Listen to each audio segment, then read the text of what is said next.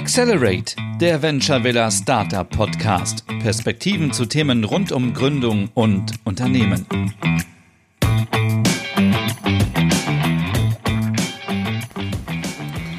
Hallo zusammen, schön, dass ihr wieder dabei seid. Wir freuen uns, dass ihr bei der ersten thematischen Folge jetzt dabei seid, denn wir sprechen heute über das Thema Krise als Chance. Das ist ein sehr naheliegendes Thema, da natürlich Krise gerade überall bespielt wird durch die Corona-Pandemie. Und das zeigt einfach, dass es extrem wichtig ist, als Startup oder als Unternehmen generell auf Krisen vorbereitet zu sein. Denn man weiß natürlich nie, wann die nächste Krise kommt und wie man von ihr betroffen sein wird. Aber man muss eben einfach dieses flexible Mindset haben, dass eine Krise kommt und dass man dann weiß, wie man sozusagen agieren kann. Ähm, Julia, du hast ja schon dich mit dem Thema Krise als Chance in einem Format der Venture Villa beschäftigt. Möchtest du dazu vielleicht mal etwas sagen? Ja, natürlich, total gerne. Hallo auch mal von mir erst noch. Ähm, Krise als Chance, das war Anfang des Jahres, als das langsam losging mit der Corona-Pandemie und wir alle noch so beäugt haben, was da passiert. Und ähm, als dann tatsächlich die harten Einschränkungen kamen, uns allen bewusst war, darauf müssen wir reagieren, sowohl die Startups als auch wir als Venture Villa. Und neben finanziellen Sofortmaßnahmen braucht es auch für einige Startups oder die, die möchten, inhaltliche Rahmenbegleitung. Und da haben wir dann relativ schnell mit Hilfe von zwei unserer Mentorinnen ein Format entwickelt, was sich Krise als Chance nannte und eine Masterclass war. Für uns bedeutet Masterclass, wir haben mehrere Wochen, mehrmals die Woche, meistens zweimal Termine zu einem bestimmten Thema und tauschen uns untereinander darüber aus und untereinander meint Startups untereinander. Also die Gruppengröße sind dann fünf bis sechs Startups, eine Person dieser Startups und die sprechen zu einem Thema und es geht gar nicht so darum, zu sagen, was ist falsch, was ist richtig, wie müsst ihr das machen, sondern es geht darum zu sagen, wo sind deine Probleme, wie reflektierst du das und hat vielleicht jemand anderes aus der Gruppe eine Idee, wie man dieses Problem angehen könnte.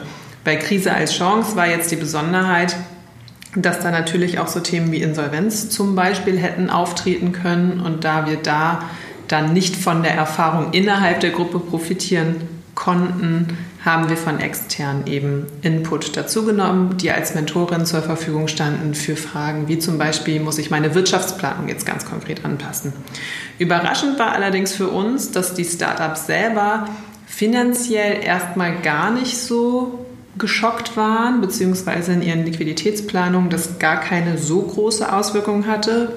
Bestimmt ein Grund auch, dass unsere Startups relativ früh noch sind und deswegen geringere Ausgaben auch haben noch. Ähm, weshalb sich als Themenfokus in dieser ersten Masterclass-Krise als Chance Kommunikation rauskristallisiert hat. Und zwar Kommunikation in alle Richtungen. Zum einen klassisch, ähm, was einem als erstes in den Sinn kommt, glaube ich, Marketingkommunikation, aber auch Kommunikation, wie komme ich an Stakeholder, wie komme ich in Kontakt mit möglichen Kundinnen, Kunden abgesehen von Anzeigen schalten oder ähnlichem. Also wie kann ich einen Austausch kommunikativ erreichen, obwohl der analoge Bereich nicht mehr existiert. Und ähm, das ist nach wie vor ein großes Thema, Kommunikation für die Startups, was ja auch weiterhin ein Thema bleiben wird und sich auch stark verändern wird. Ähm, da bin ich aber ja gar nicht die Expertin, sondern Maike. Deswegen kann sie da vielleicht noch ein bisschen was zu sagen, wie Krise als Chance auch für Kommunikation funktioniert oder darauf einspielt. Ja, also ähm, vieles, was du gerade schon gesagt hast, ist eben, dass ja, einmal eins der Krisenkommunikation sozusagen. Also das Schlimmste ist einfach in der Krise in so eine Schockstarre zu geraten und einfach gar nicht mehr zu kommunizieren, weil man Angst hat, irgendwas falsch zu sagen oder weil man irgendwie gerade ja nur negative Nachrichten quasi hat in der Krise und lieber natürlich positive Dinge kommunizieren möchte.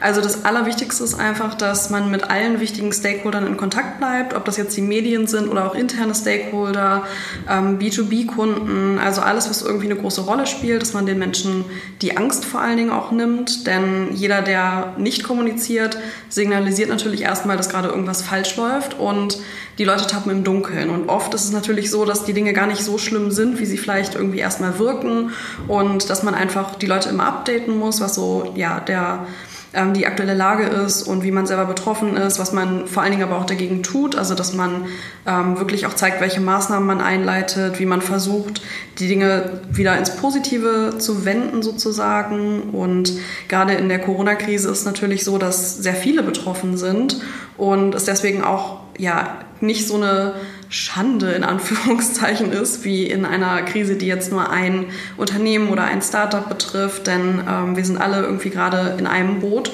und da ist es eben wichtig, dann auch das zu kommunizieren, äh, wie es einem gerade geht und ja, was man tut, äh, um wieder positive Nachrichten auch starten zu können. Und gerade in der Corona-Krise hat man eben auch gesehen bei größeren Unternehmen, die man in den Medien eben oft gesehen hat, dass die Krise einerseits eine große Gefahr für die Reputation von Unternehmen darstellt.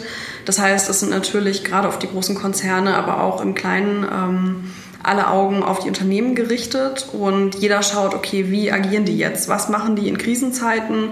Und da kann man sich eben entweder beweisen und zeigen, dass man stark ist und auch stark bleibt, oder man kann ja sehr schlechte Handlungen ähm, äh, ja, sehr schlechte Handlungen einfach umsetzen und da hat es gezeigt, dass einige diese Chance wahrgenommen haben, dass die Krise sie sozusagen auch stärken kann. Einige größere Unternehmen haben bei der Produktion von Desinfektionsmitteln mitgeholfen und haben schnell erkannt, wie sie sich irgendwie umstellen können, was eigentlich gar nicht so ihr Kerntätigkeitsbereich ist. Oder haben gerade im Modebereich auch Masken angefertigt und haben dadurch natürlich ihre Reputation gestärkt. Also haben, kommen stark aus der Krise raus und das bindet natürlich auch die Kunden dann weiter oder die, die generellen Konsumentinnen und Konsumenten. Äh, wenn man da in der Krise merkt, okay, das Unternehmen setzt sich für das Allgemeinwohl ein, die agieren in der Krise zu Wohle von ja, der Gesellschaft generell und denken nicht nur als erstes an sich selbst. Andere, gerade Modeketten, haben allerdings große Skandale ausgelöst, indem sie Mietzahlungen beispielsweise ausgesetzt haben, ähm, obwohl das natürlich eher diese Stundung der Mietzahlungen für kleinere Unternehmen, äh, Unternehmen gedacht war, haben dann große Modeketten sich das zu Nutzen gemacht und damit eben einen riesigen Shitstorm ausgelöst. Und das sind, ist ein Reputationsschaden, der so schnell nicht wieder ähm, geglättet werden kann. Deswegen ist es einfach enorm wichtig, dass man in der Krise ja nicht egoistisch, sondern solidarisch handelt gegenüber den eigenen Mitarbeitern und Mitarbeiterinnen, aber auch generell gegenüber der Gesellschaft. Ich glaube, das ist einfach etwas, was jedes Unternehmen, egal welche Größe, in einer Krise im Hinterkopf behalten sollte. Ich finde total spannend, weil du auch quasi diesen Begriff jetzt wieder verwendet hast, dass es eine Schande ist, in einer Krisensituation ja. zu ja. sein. Und ich finde, das ähm, begegnet uns ja ganz häufig, dass wir so Assoziationen und Konnotationen für bestimmte Situationen haben, die eigentlich negative Aussagen und Gefühle hervorrufen. Mhm. Eben ja. dieses, es ist eine Krise, das ist eine Schande. Andersrum formuliert ist es ja aber, und deswegen hieß die Masterclass tatsächlich auch Krise als Chance, eine Möglichkeit, wenn man halt das Tal erreicht hat, zu überprüfen, äh, wo stehen wir eigentlich? Also ist das das Tal? Wie sind wir da hingekommen? Hätte man das vermeiden können? Und was bedeutet das für unsere Zukunft? Und ist das jetzt wirklich eine Schande oder ist es nicht für uns die Möglichkeit, sich neu zu erfinden, im Großen und im Kleinen, Prioritäten zu überprüfen und sich einfach zu reflektieren. Und dass aber auch von der Gesellschaft als solches wahrgenommen wird, dass es eben nicht immer nur bergauf geht und dass es nicht immer nur mehr, mehr, mehr ist, sondern dass auch Situationen kommen, wo es weniger wird und wo es dann auch dazu gehört, dass zum Beispiel die Mitarbeiterinnenanzahl wieder weniger wird, weil man einfach Geschäftsmodell und Form verändern muss, was ähm, was vielleicht auch die Gestaltung von Arbeit angeht. Ja? Also, ähm, dass alle dann von zu Hause im mobilen Office gearbeitet haben. ist das jetzt wirklich ein Scheitern, eine Schande? Oder war das nicht eigentlich gleichzeitig in dem Moment ein Hinterfragen eines gesamtgesellschaftlichen Konstruktes, was uns wiederum eine Chance bietet? Mhm. Total. Also gerade in der Corona-Krise, ähm, also ich kann den Begriff Corona-Krise auch schon kaum noch hören. Ich versuche mal das schon irgendwie anders zu umschreiben. Ähm, also in der Pandemiezeit sozusagen haben wir eben gesehen, dass es natürlich große Herausforderungen dadurch gibt für generell Unternehmen und ähm, Mitarbeiter und Mitarbeiterinnen, aber dass es eben auch die, ähm, die Chance ist, wie du eben schon gesagt hast, bestimmte Dinge zu hinterfragen. Also wo ist vielleicht auch Homeoffice eine Chance? Was passiert mit den Alleinerziehenden in unserer Gesellschaft? Und ähm, viele Fragen, die aufgeworfen sind, wo die, äh, die Krise tatsächlich zur Chance wurde, einfach Dinge zu verändern. Und ich glaube, das ist einfach ganz wichtig, dass man auch diesen Begriff Krise ähm, der ist nun mal sehr negativ behaftet, dass man sich davon aber nicht so abschrecken lässt. Also dass man nicht in diese Schockstarre gerät, oh mein Gott, wir sind in einer Krise, was, was machen wir jetzt? Wir gehen jetzt unter als Unternehmen, sondern dass man eben schaut, wo sind da die Chancen und wie können wir uns vielleicht neu erfinden. Und wenn man sich die Unternehmensgeschichten von ähm, ja, vielen auch mittelständischen Unternehmen anschaut, dann sieht man, dass die geprägt ist durch Veränderungsphasen sozusagen und die werden eben dann hervorgerufen durch solche Ereignisse wie eine Krise und ähm, dass man da, dass es quasi erst zur Schande wird, wenn man eben nicht agiert oder wenn man, wenn man versucht, das alles auszusitzen, dass dann die Krise zur Schande werden kann, aber dass eine Krise an sich, wie Julia eben schon gesagt hat, überhaupt gar keine Krise ist. Es passiert eben und ähm, dann kommt es eben darauf an, was man daraus macht. Was, wie war das denn bei euch so in der Masterclass? Ähm, da habe ich ja nicht teilgenommen. Ähm, was waren da so die großen Learnings, wie die Startups es geschafft haben, eben nicht in diese Panik zu geraten und keine Schockstarre sozusagen zu haben? Als erstes kommt mir da von unseren Mentoren tatsächlich ähm, ja, ein nicht wörtliches Zitat, aber sinngemäßes mhm. Zitat in den Kopf, die gesagt haben, als ihr Unternehmen in der Krise war, haben sie das Baby emotional begraben quasi und konnten dadurch distanziert, objektiviert mit der Situation umgehen. Und ich glaube, so geht es sehr vielen Startups, dass ähm, das ja ein kleines Geschöpf ist, was mhm. man entwickelt hat, wo man ja wirklich mit Leidenschaft dabei ist. Es ist ja eigentlich immer noch so, zumindest bei unseren Startups, dass sie halt eine Idee haben, an die sie glauben und weil sie von dieser Idee überzeugt sind, wollen sie ein Start-up sein. Und Veränderung zu bewirken und mit Herzblut dabei zu sein und da auch einen Sinn drin zu sehen. Und dadurch ist man emotional ganz anders mit diesem Unternehmen, Organisationsstruktur, was es ja auf einer Metaebene ohne Emotionen beschrieben einfach ist. Mhm ähm, verbunden. Und in so einer Krisenzeit ist es sehr hilfreich, einfach sich immer wieder zu, vor Augen zu führen, dass es eben dieses kalte Organisationskonstrukt Unternehmen ist, was losgelöst ist von der eigenen Vision, Idee und Sinnhaftigkeit, weil man die jederzeit in einem anderen Unternehmen, in einem anderen Kontext wieder weiterverfolgen kann. Und ähm, natürlich ist das dann wieder verbunden mit der gesellschaftlichen ähm, Prägung so, dass es dann sich erstmal anfühlt wie eine Schande, weil eben dieses Unternehmen als solches vielleicht dann ja auch Insolvenz ähm, gefährdet ist oder in die Insolvenz gehen muss oder liquidiert wird, wie auch immer. Und dann ja erstmal quasi gestorben ist. Aber mit dem Gedanken zu sagen, ja, das ist das bürokratische Konstrukt und das ist eben die Rechtsform und ja, das ist jetzt traurig, dass eben die Menschen, die vielleicht auch da schon gearbeitet haben, ähm, nicht mehr Teil dieses Konstruktes, dieser Rechtsform sein können. Aber das, wofür wir stehen und was wir leben und was unsere Vision ist, ist nicht damit weg. So, diese Trennung zu vollziehen, ist, glaube ich, das, was hilft, dann auch diesem Tal wieder zu ähm, entkommen und einfach sich zu überlegen, okay, was sind denn jetzt meine nächsten Schritte, ganz nüchtern betrachtet, ja? Also wie lange reicht meine Liquidität? Ähm, muss ich vielleicht tatsächlich Kurzarbeit anmelden? Was bedeutet das? Und welche Alternativen habe ich? Und das Zweite ist, was sich für mich auf jeden Fall in dieser Krise gezeigt hat, oder in dieser Pandemie, ich finde den Ansatz total gut zu sagen, wir müssen weg von diesem Krisenbegriff, mhm. ähm, in dieser Pandemie gezeigt hat, ist, Also Startups als solche, die wir auch als Startups verstehen, nämlich dass sie skalierbare Geschäftsmodelle in einem innovativen Bereich verfolgen, haben da eigentlich ihren ersten Härtetest gehabt, weil was Startups tun müssen, ist sich einem verändernden Markt anpassen. Das heißt, das war jetzt natürlich ein sehr harter Einschnitt und auch ein sehr harter Härtetest. Nichtsdestotrotz ist aber das die das höchste Gut eigentlich aus meiner Sicht, was ein Startup hat in der Gründungsphase oder in einer sehr frühen Phase, dass es sich nämlich flexibel anpassen kann und muss und viele sich in diesen Zeiten reflektiert haben und festgestellt haben, können wir das?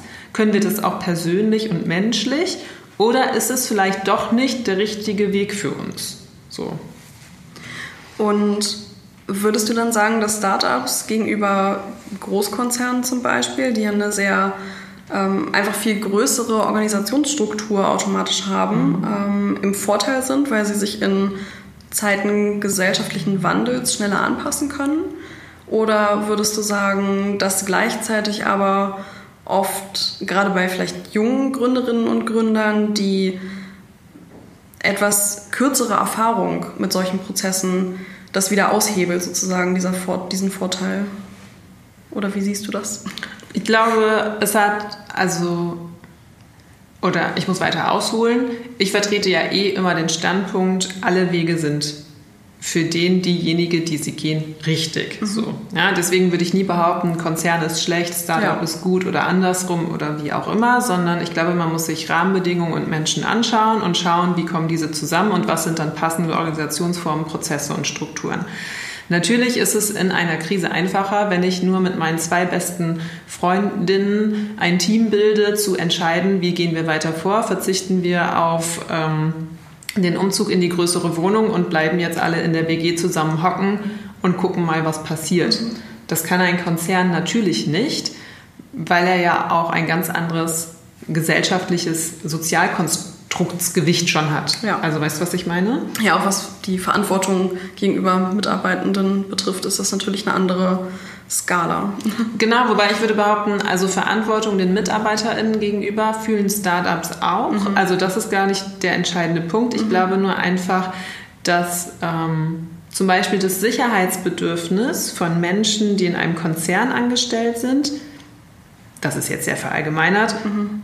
größer ist als das, was, als, als das von Menschen, die in einem Startup arbeiten. Ja. Weil bei einem Startup einfach schon durch den Begriff Startup irgendwie suggeriert wird, mhm. kann halt auch in die Hose gehen. Ja. Ist nichts Sicheres. So, ja, ne? dass man sowieso schon so eine Flexibilität im Job mit sich bringt und ja davon ausgeht, dass man da jetzt eben nicht den Rest seines Lebens arbeitet, so wie es vielleicht in vielen Konzernen bei vielen Mitarbeitenden der Fall ist. Genau. Und trotzdem ist es ja total spannend zu sehen, wie wirklich große Weltkonzerne auf die Situation reagiert haben und von heute auf morgen ja dann wirklich 100% mobiles Arbeiten eingerichtet haben und das ja auch beibehalten. Mhm. Und das ist ja wirklich etwas, das hätte niemand diesen Unternehmen, glaube ich, zugetraut. Ja. Zeigt aber, dass man sie ja auch vielleicht einfach unterschätzt und ein bisschen genauer hingucken muss. Mhm. Ja.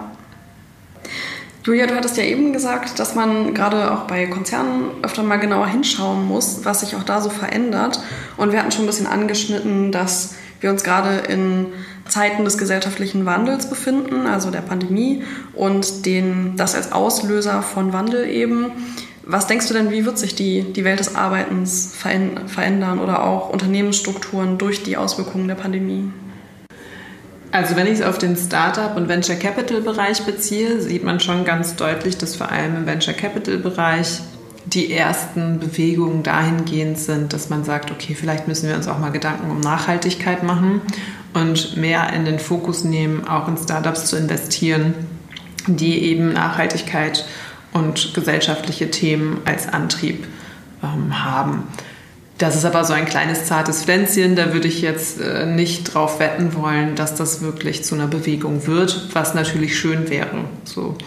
Ähm, was sich aber, glaube ich, ändern wird, sind Arten, wie auch Startups und InvestorInnen zum Beispiel miteinander in Kontakt kommen, ähm, weil das eine Branche ist, die ja total viel mit Vitamin B und Netzwerken und ähm, Kontakte machen ähm, verbunden ist.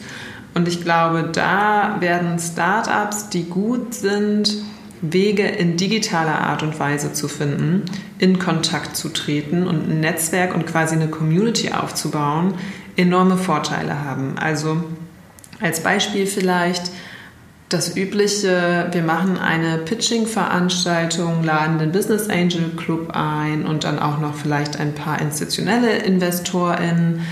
Und dann isst man nachher am Buffet ein bisschen was zusammen und steht am Stehtisch für ein erstes Kennenlernen. Wissen wir nicht, wann das wieder der Fall sein wird. Das heißt, Startups, die eigentlich auf solchen Veranstaltungen ihre Erstkontaktakquise gemacht haben, müssen sich Alternativen überlegen. Was Möglichkeiten sind, ist natürlich bestehende soziale Netzwerke zu nutzen, wobei ich da immer vorwarnen würde, einfach Kaltakquise äh, in Mail-Nachrichten zu versenden, sondern auch da die Regeln aus dem Analogen zu befolgen und zu schauen, welche Kontakte bestehen eigentlich und wenn es über fünf Ecken ist, wer kann mich vielleicht weiterleiten und weiterempfehlen und wie mache ich es für Investorinnen einfacher, auch mit mir danach in den Kontakt zu treten und einen Eindruck von mir zu erlangen. Weil das, was ja eigentlich allen fehlt, ist der erste Eindruck voneinander. Und da geht es gar nicht nur um den ersten Eindruck, den InvestorInnen von Startups haben, sondern auch andersrum. Weil das ist auch eine Erkenntnis auf jeden Fall aus der Pandemiezeit. Man sollte sich ganz genau anschauen, mit wem man in Zukunft zusammenarbeiten möchte und wer vielleicht sogar Entscheidungsbefugnis im eigenen Unternehmen in Zukunft hat. Und ob man mit den Werten tatsächlich noch sich mh, mm, hinter den Werten gemeinsam versammeln kann oder ob es nicht vielleicht auch angebracht ist zu sagen als Startup selber, ich möchte nicht dass der oder die Art von Investorin bei uns investiert ist. So. Und ich glaube, das ist auch eine Auswirkung dieser Pandemie, dass sich die Menschen einfach viel mehr hinterfragen und auch viel mehr hinterfragen, was sie tun und mit wem tun sie es eigentlich, weil es nicht mehr selbstverständlich ist, dass ich zum Beispiel bei einer Veranstaltung zur nächsten hoppe. Mhm.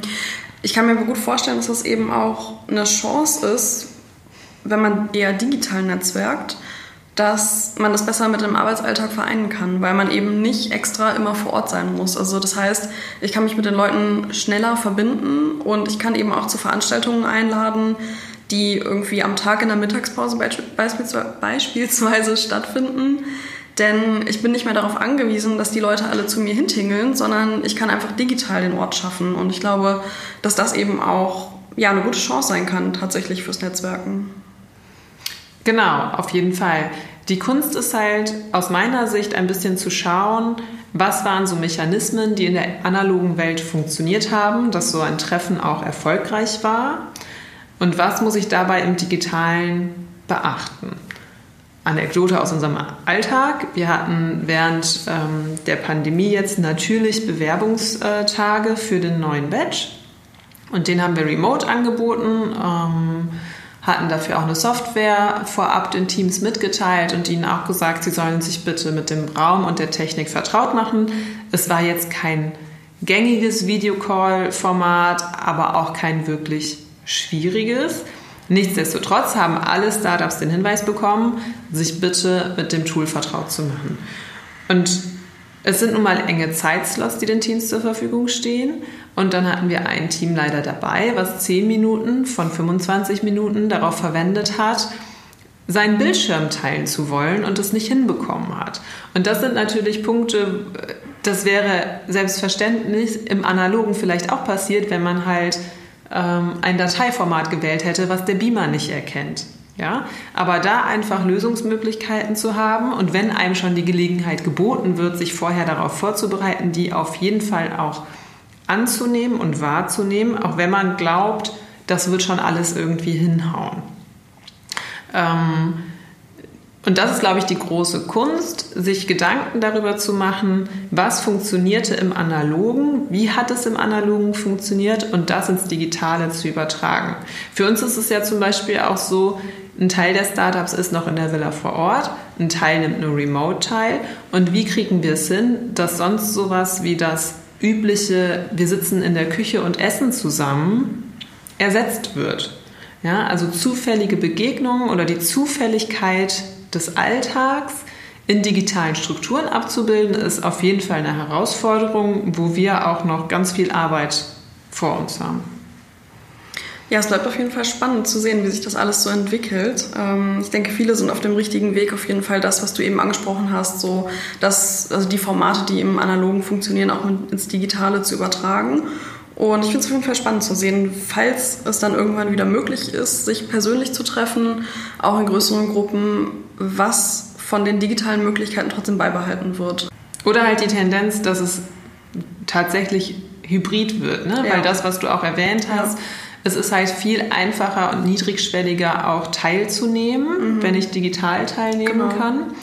Ähm, die Tendenz ist ja auf jeden Fall eine, die sich manifestiert aus meiner Beobachtung heraus. Ja. Dass auch Unternehmen sagen, die Dienstreise ist jetzt vielleicht auch gar nicht mehr so oft notwendig. Es ist ein Kostenersparnis und äh, prüft doch bitte erst, ob es nicht eine digitale Alternative gibt. Also tatsächlich auch veränderte Denkansätze aus Kostengründen ähm, vielleicht auch, aber auch aus gesellschaftlichen äh, Bewegungen und Entwicklungen heraus.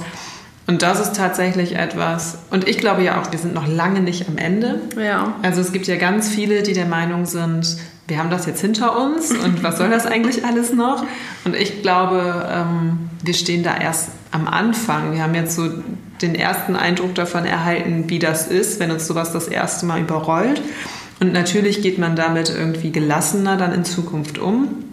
Aber dass es so Peaks geben wird, in denen brutal schnell Einschnitte ins Leben aller erfolgen und flexibel darauf reagiert werden muss, das wird uns nicht erspart bleiben, glaube ich. Ja. Aber es ist auf jeden Fall schön zu sehen, dass es eben auch positive Effekte gibt von einer sogenannten Krise. Ich finde es eigentlich ganz gut, dass wir jetzt so eine Positive Note am Ende irgendwie noch haben, dass man eben sieht, es stößt Veränderungen an, die dann eben auch was Gutes heißen können und dass es eben nicht immer, dass eine Krise kein Aus bedeutet, sondern einfach eine Veränderung, die man wahrnehmen muss oder sollte. also, ja. Genau, Positive Note am Ende ist total gut, wobei man ja auch sagen muss, wir sind eine eine sehr privilegierte Sichtweise. Und natürlich ist es für uns ja. einfach zu sagen, so, hey, die Pandemie, lass es uns nicht Krise nennen, voll easy alles.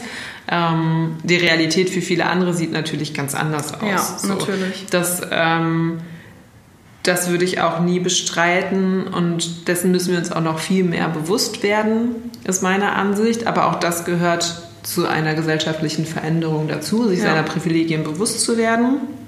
Und wichtig ist, glaube ich, nur, ähm, Solidarität mit denen zu zeigen, die nicht privilegiert sind und das auch in das Denken und in die Möglichkeiten, die man schafft, mit einzubauen ja. und das auch für die Zukunft im Kopf zu behalten. Und das wäre auch so mein Appell am Ende. Denkt in Menschen, denkt in Zugang, Barrierefreiheit, Niedrigschwelligkeit und Inklusion für alle und nicht für die aus eurem direkten privilegierten Umfeld. Ja, denn gerade die nicht so privilegierten brauchen eben auch gerade die Bühne in solchen Zeiten und müssen sichtbar werden. Und natürlich ist es immer schön, auch Erfolgsgeschichten in Anführungszeichen Krise, Krisenzeiten zu haben, aber es gehört eben sehr viel dazu und ähm, wir müssen eben an alle denken. Und ich denke, da kann auch jedes Unternehmen und jedes Startup überlegen, wo man seinen eigenen Teil vielleicht auch leisten kann. Ähm, nicht nur das eigene privilegierte Netzwerk in den Vordergrund zu spielen, sondern eben auch irgendwo zu helfen, wo gerade Hilfe bitter nötig ist. Also, äh, Denkanstoß zum Ende. Überlegt euch, was ihr aktuell tun könnt für andere.